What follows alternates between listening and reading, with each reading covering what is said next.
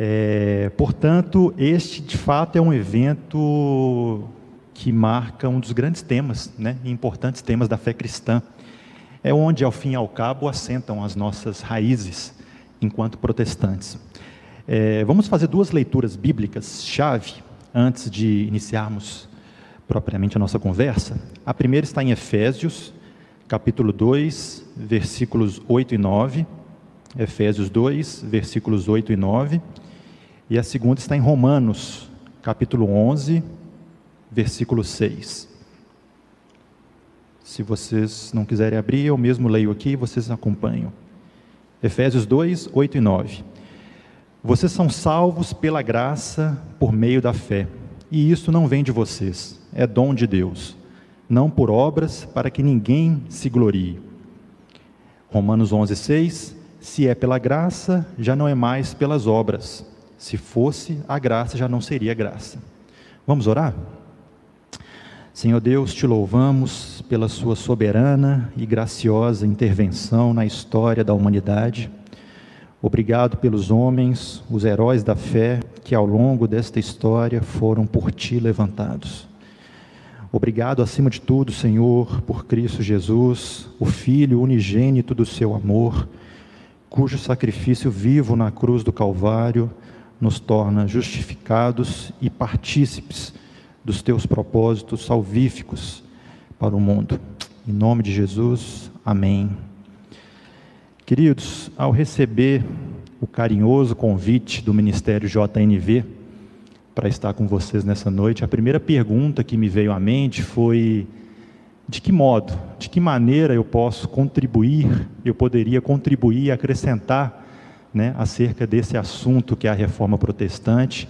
Esse é o principal protagonista Martinho Lutero.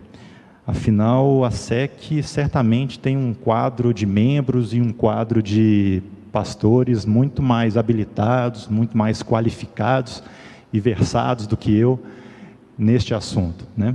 Foi nesse sentido que eu decidi iniciar a conversa de hoje pedindo licença para vocês é, para compartilhar algo da minha experiência pessoal no que se refere à reforma protestante e a esse evento histórico.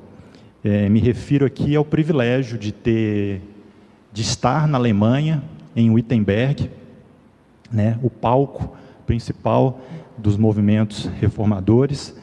E em outubro, né, em 31 de outubro de, dois, de 2017, por ocasião das comemorações dos 500 anos, meio milênio da Reforma Protestante.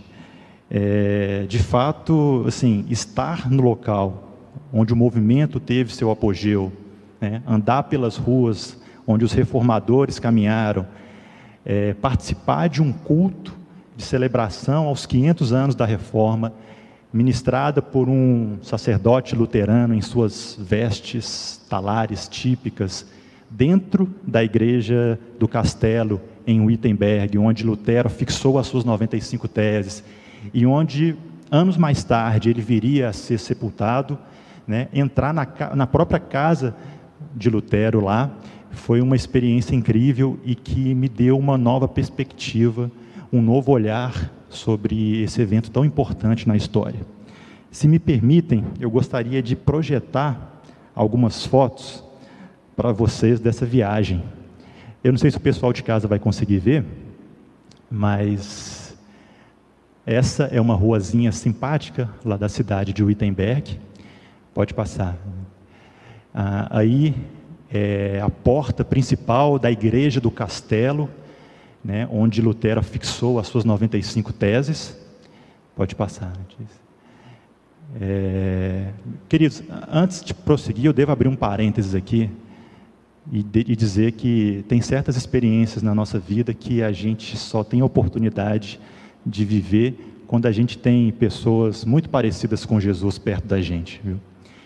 E esses dois aí, ó, Davi e Aline, é, poderiam muito bem ter feito dessa viagem uma segunda lua de mel, mas preferiram convidar esse velho primo para estar com eles. É, na época eu morava em Lisboa, estava cursando meu mestrado, e Davi e Aline estava na Bélgica, em Leuven, é, cursando o doutorado do Davi. E decidimos, né? Vamos nos encontrar na Alemanha, Afinal de contas, não, é, não, são todos os dias que nós temos a oportunidade de estar aqui na Europa, em, em pleno 500 anos da Reforma Protestante. É, ao fundo, nós temos aí também a, a, torre da Igreja do Castelo, em Wittenberg. Qualquer semelhança com a nossa comunidade evangélica do Castelo é mera coincidência, né? Claro. Pode passar, Letícia. Aí também a, a torre ali atrás da igreja, pode passar. O bonequinho Playmobil é uma edição especial que o Playmobil lançou em comemoração aos 500 anos da Reforma. Davi comprou esse bonequinho. Pode passar. Aí nós estamos dentro da igreja do castelo, né, é, participando de um culto em inglês em comemoração à Reforma Protestante. Pode passar. Pode passar também. Aí é o reformador Davi Chang, perante o imperador Carlos V, reafirmando suas convicções e se negando a, a se retratar das 95 teses. Pode passar. Aí são algumas imagens em escultura de alguns reformadores, se eu não me engano, isso aí é Calvino. Melan... Não, esse é Calvino, o anterior era Melanchthon, Oswinglio, não sei, pode passar. Lutero, Philip Melanchthon, isso, pode passar. Aí é uma. Meus irmãos, onde quer que vocês estejam, em qualquer lugar do mundo, sempre vai ter um BBB, o bom e barato buffet chinês, né, que te faz comer bem e bem barato, e na dúvida quanto ao que comer, sempre vai ter um, pode ter certeza. Pode passar. Joia, até aí tá bom. Queridos, a autoridade das Sagradas Escrituras somente, a salvação somente pela graça, mediante a fé em Jesus Cristo, o sacerdócio de todos os santos, o livre acesso a Deus através de Cristo somente, a Bíblia traduzida para a língua do povo.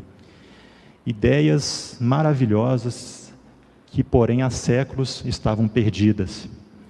Como bem ressaltou o pastor Davi em um excelente artigo é, intitulado A Influência de Agostinho sobre os Reformadores, abro aspas, reformas acontecem quando, ao redescobrirmos as referências do passado, as sementes fecundas de nossa herança fertilizam o tempo presente e, por meio da ação de seu espírito, Deus faz brotar um caminho para o futuro.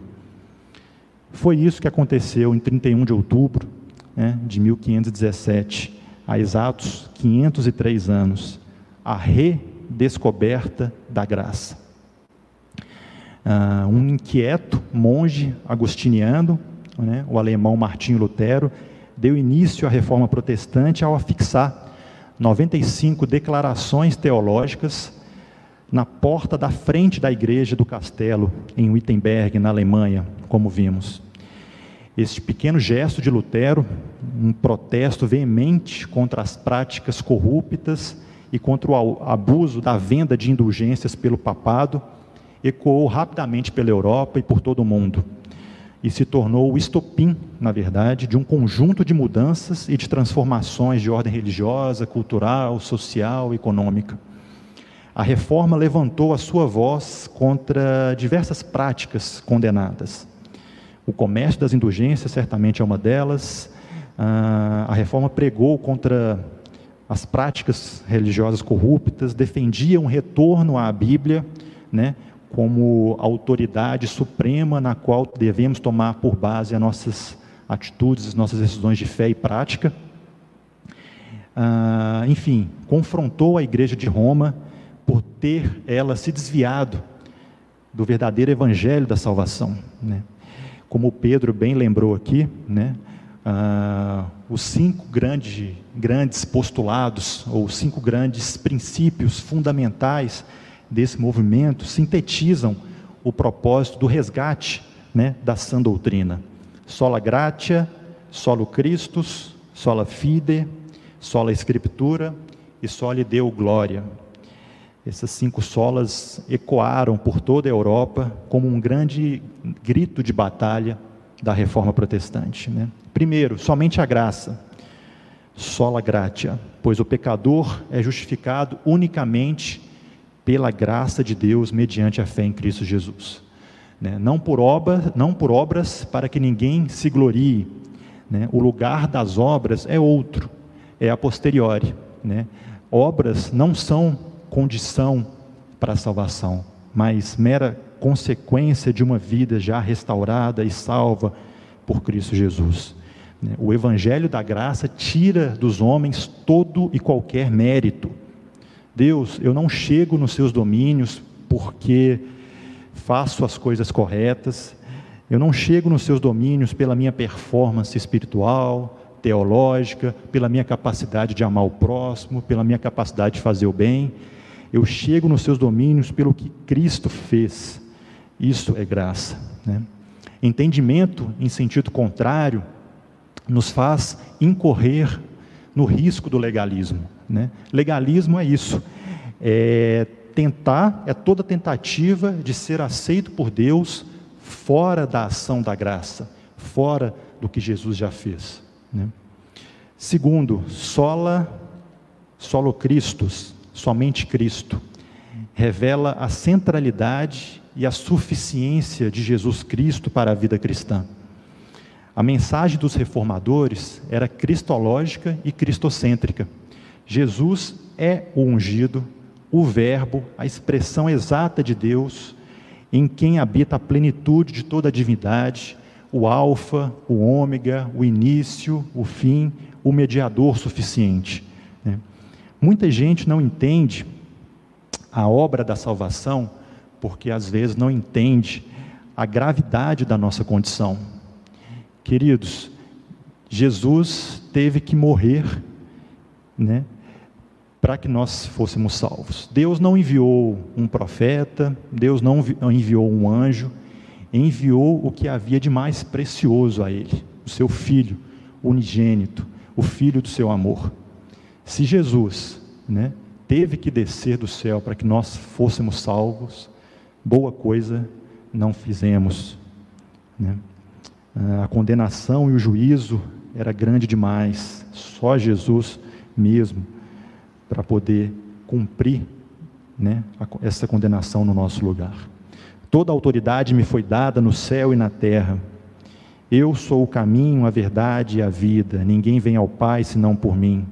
Não há salvação em nenhum outro, porque abaixo do céu não existe nenhum outro dado entre os homens pelo qual importa que sejamos salvos. Pois há um só Deus e um só mediador entre Deus e os homens, o homem Cristo Jesus, o qual se entregou a si mesmo como resgate por todos. Foram quatro pequenos versículos bíblicos que eu selecionei aqui. Indo adiante, sola fide, somente a fé. Pois por meio da fé fazemos nossos os benefícios de Cristo crucificado e ressuscitado. Pela fé, a justiça de Cristo se torna nossa justiça, e tudo que ele possui se torna nosso. Né? O justo viverá pela fé. Romanos 1,17. Quarto, só a Escritura, somente a Escritura, pois ela, e não as tradições religiosas, papas, concílios, figura como autoridade suprema, diretriz para balizar as nossas decisões de fé e prática o Deus bíblico, né, o Deus judaico-cristão, é um Deus que se auto-revela. Né? E ele o fez principalmente através da sua palavra. A igreja não é dona da Bíblia, mas sua serva. Né? As tradições eclesiásticas são válidas, mas devem passar, para serem válidas, pelo crivo das, das Escrituras, sempre. Né? Ah, por meio dessa confissão ousada, Lutero tocou na ferida da igreja medieval da época, né? para quem a autoridade principal vinha do Papa, dos concílios e das bulas papais.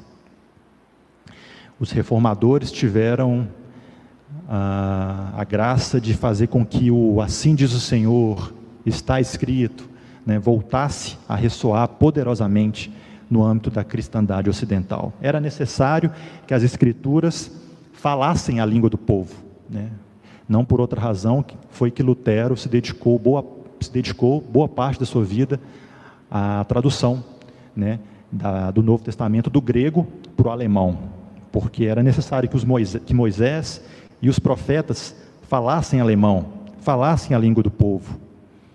Quinto, somente Deus a glória, pois a finalidade maior da igreja é glorificar o Senhor.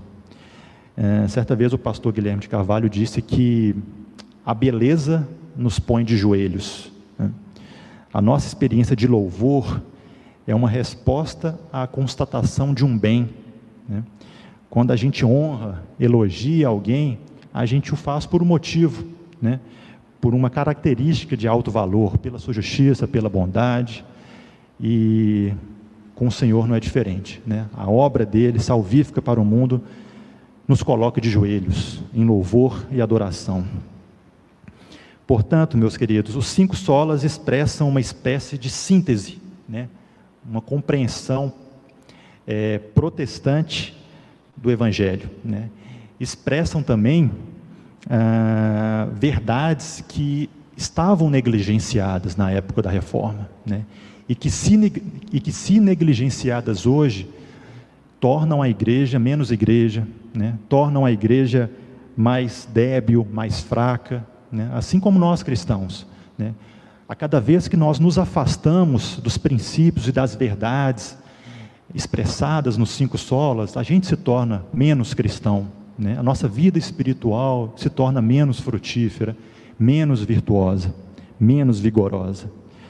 Uh, e além dos cinco solas, é interessante também trazer um pouquinho da porção uh, do legado e do pensamento de Lutero expressado nas 95 teses. É, uma leitura rápida das teses, quando vocês tiverem oportunidade, o façam, revela um Lutero bem ousado, né? digamos até sem, sem papas na língua, muito corajoso, sem rodeios, indo diretamente e com veemência condenando as práticas da Igreja Católica.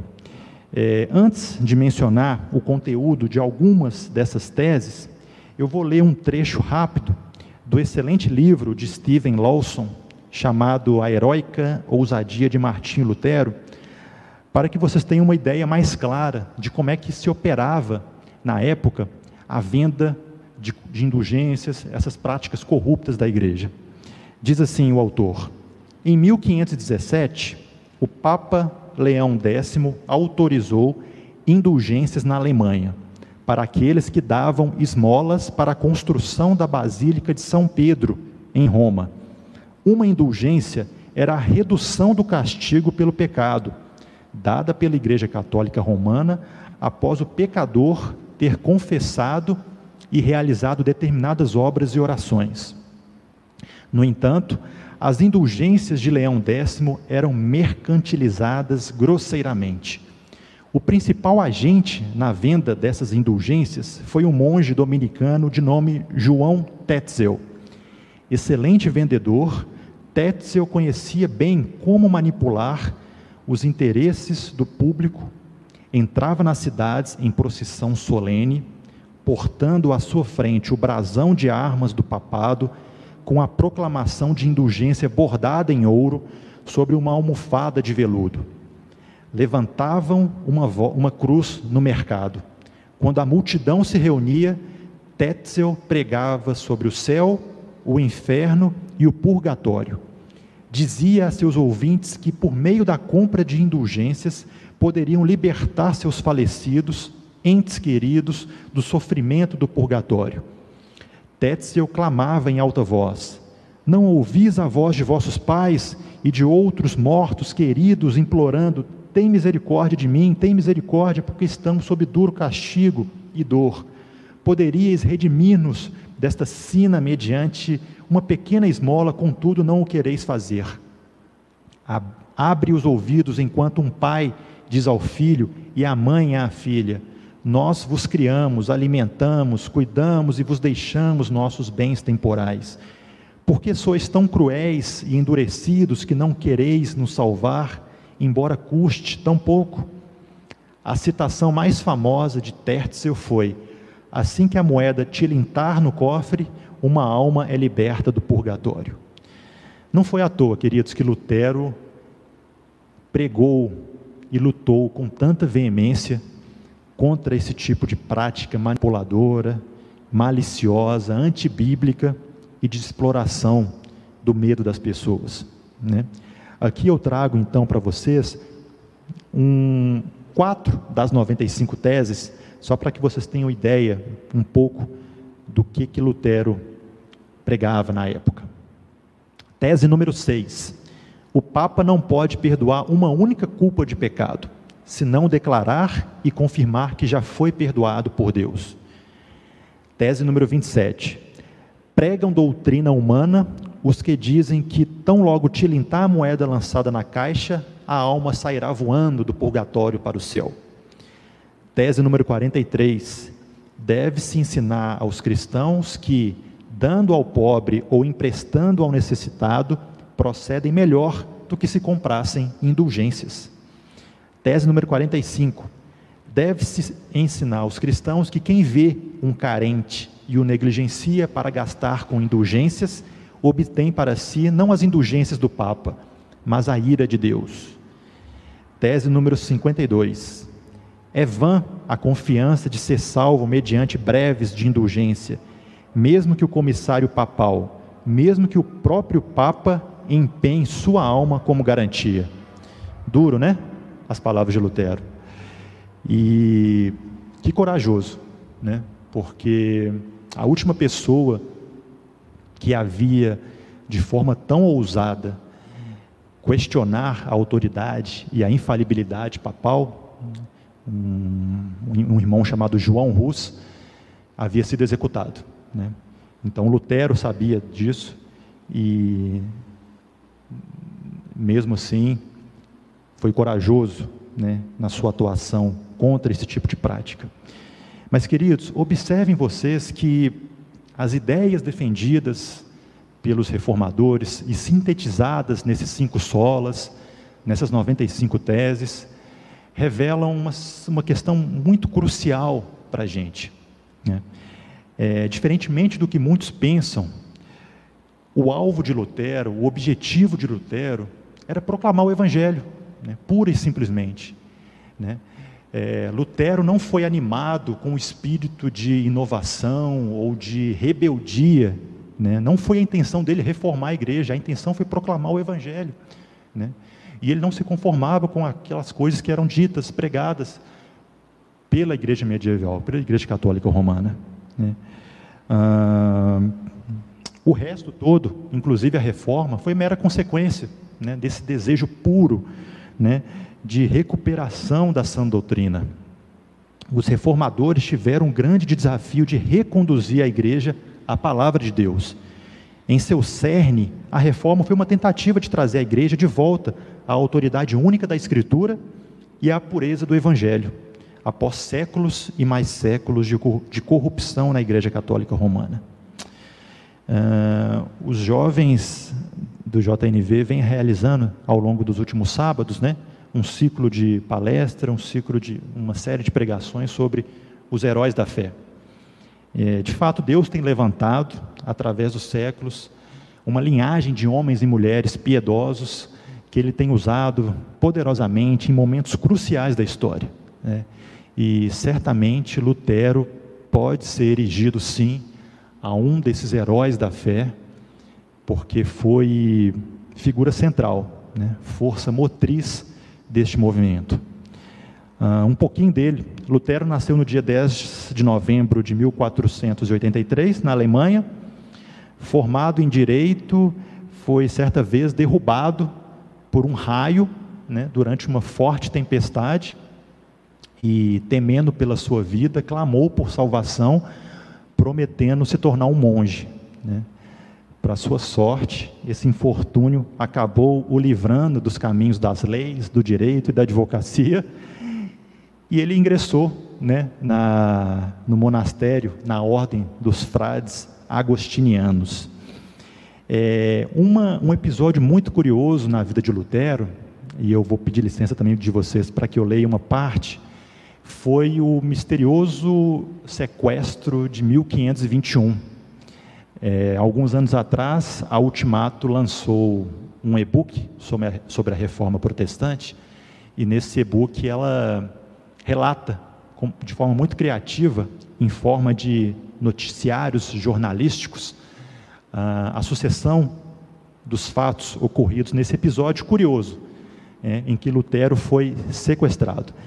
Eu vou ler aqui rapidamente, eu fiz uma breve síntese e eu quero que vocês escutem e sintam-se na Europa do século XVI, lendo as notícias do jornal, tá?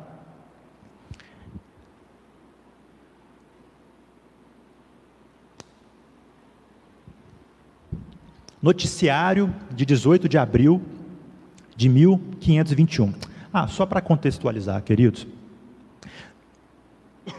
Lutero havia acabado de ser convocado pelo imperador Carlos V a se retratar, né, a se a desistir das suas 95 teses e declarações. Lutero, obviamente, e ousadamente se recusou a fazê-lo, pelo contrário, ele reafirmou as suas, a sua, as suas convicções perante o imperador, e, e a partir disso é que o noticiário aqui começa a se desenrolar.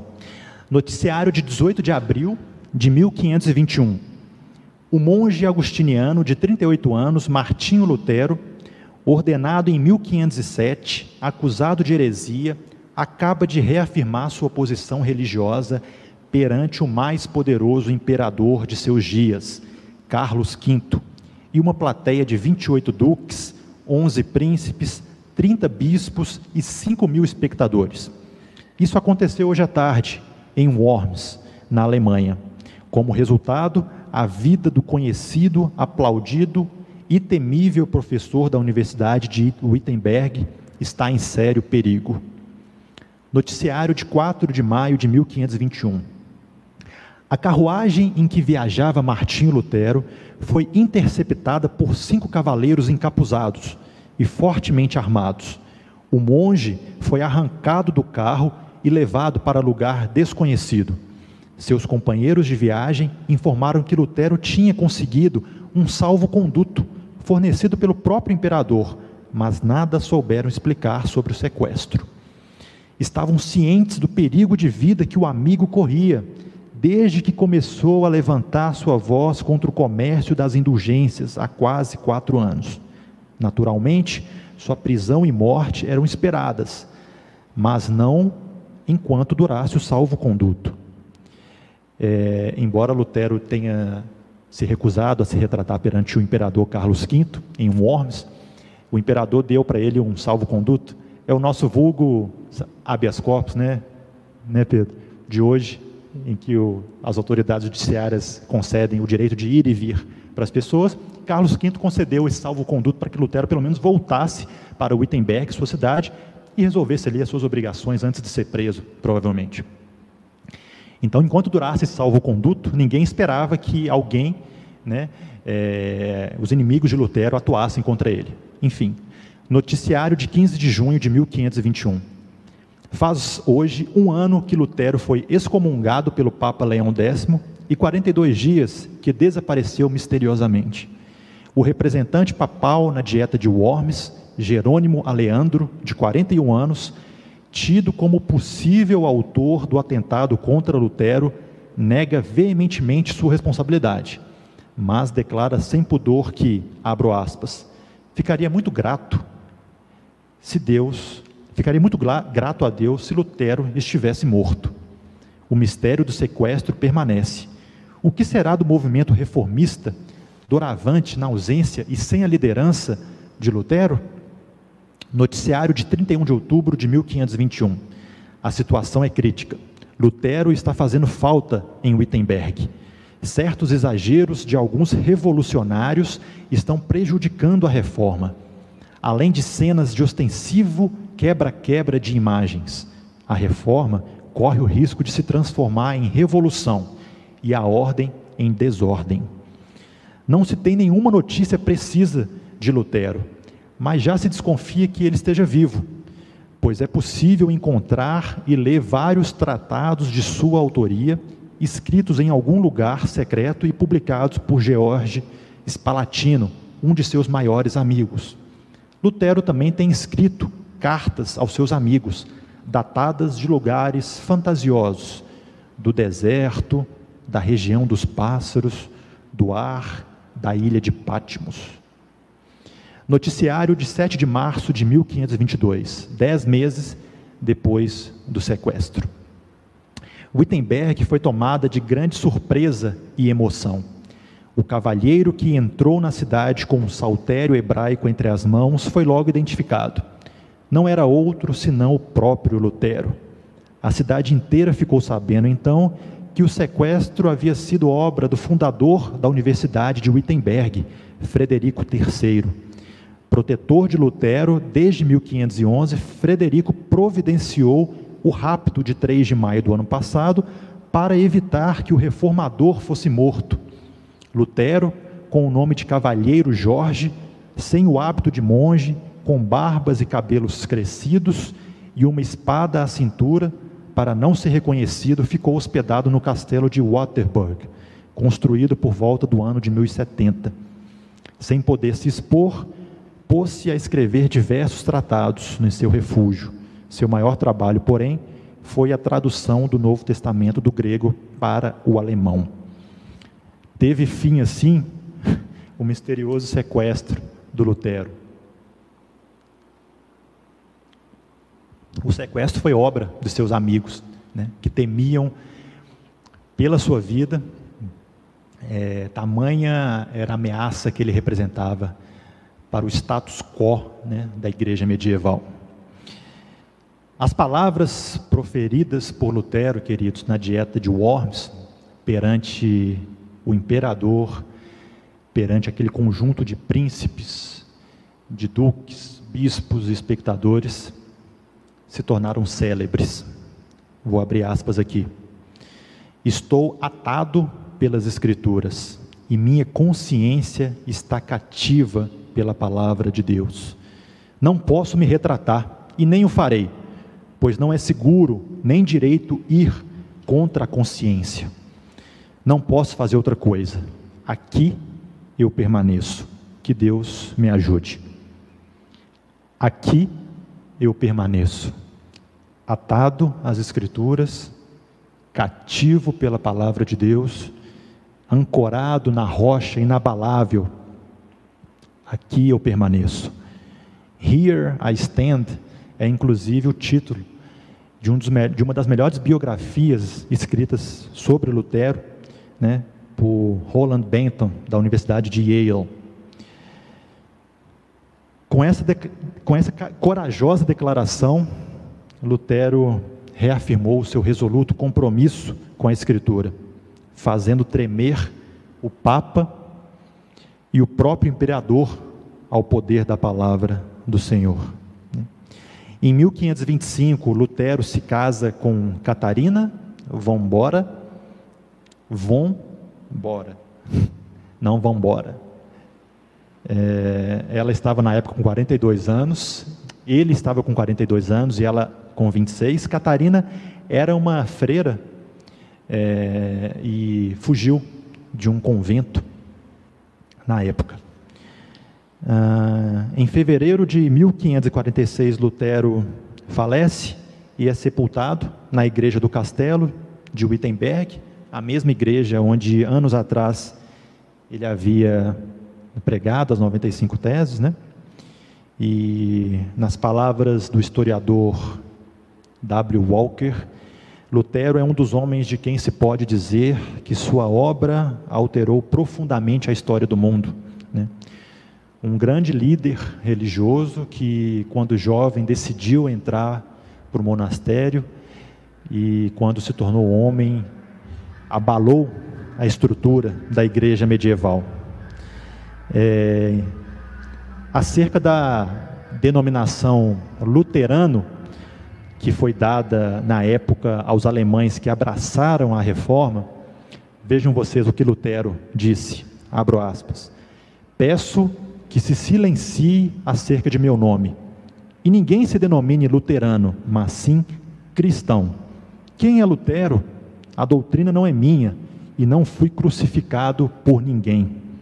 E como poderia ser que eu, um pobre saco de estrume, tivesse meu nome, o qual nenhuma salvação encerra, dado aos filhos de Cristo? Não deve ser assim. Terminemos com esses nomes partidários e denominemos-nos cristãos, pois possuímos a doutrina de Cristo. Firme, né? Queridos, Lutero era totalmente bíblico, né? É, inflexível quanto à sua aliança com a palavra de Deus, e por isso é, deixou esse grande legado né, na defesa das doutrinas que glorificam somente a Deus. Né? Toda glória realmente seja dada a Ele. Não convém que meu nome seja dado a nenhum cristão. Né? Não fui crucificado por ninguém, a doutrina não é minha, sejamos meramente cristãos, não luteranos, calvinistas, enfim. É, já caminhando para o final, meus, meus amigos, eu gostaria de voltar à viagem que Davi, Aline e eu fizemos ao Wittenberg, para compartilhar com vocês três últimas imagens que, em conjunto, é, me marcaram profundamente nessa experiência. Essa é a Catedral de Berlim, a maior igreja protestante da Alemanha. Pode passar. Não sei se vocês conseguem ver, mas é, no subsolo dessa igreja, né, a gente desce as escadas e no subsolo dessa igreja a gente se depara com um enorme corredor. Né? A, a iluminação é bem fraca, escura, a atmosfera do ambiente é bem fúnebre. E tanto do lado direito quanto do lado esquerdo desse corredor, a gente vê diversos caixões. Né? Pode passar, Letícia. São diversos caixões, de vários tamanhos, pequenos, médios, grandes.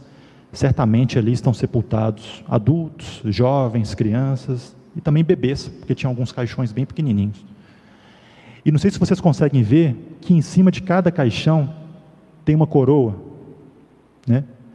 A demonstrar que ali estão sepultados reis, príncipes, monarcas, membros da nobreza e da realeza. E ao final desse corredor, que é grande, a gente vislumbra ao final dele um espaço totalmente iluminado, assim, é, em contraste terrível com a escuridão que ficou para trás. E chegando mais perto né, dessa, dessa luz no fim desse corredor, pode passar, Letícia, a gente vê essa cena. Né, ah, o sepulcro de Jesus Cristo e o anjo do Senhor ali dizendo: O que vocês fazem aqui procurando dentre os mortos aquele que vive? É, o Rei dos Reis, o Rei dentre todos esses reis, não está aqui, né, ressuscitou. Eis talvez em uma imagem a síntese né, das verdades expressadas nesses cinco solas. Né? Que Deus abençoe a vida de vocês e que vocês façam dessas verdades e dessa luta ah, ocorrida há 500, 503 anos atrás, é, o Instagram, o Facebook, a porta da igreja de Wittenberg hoje. Né? Amém? A palavra está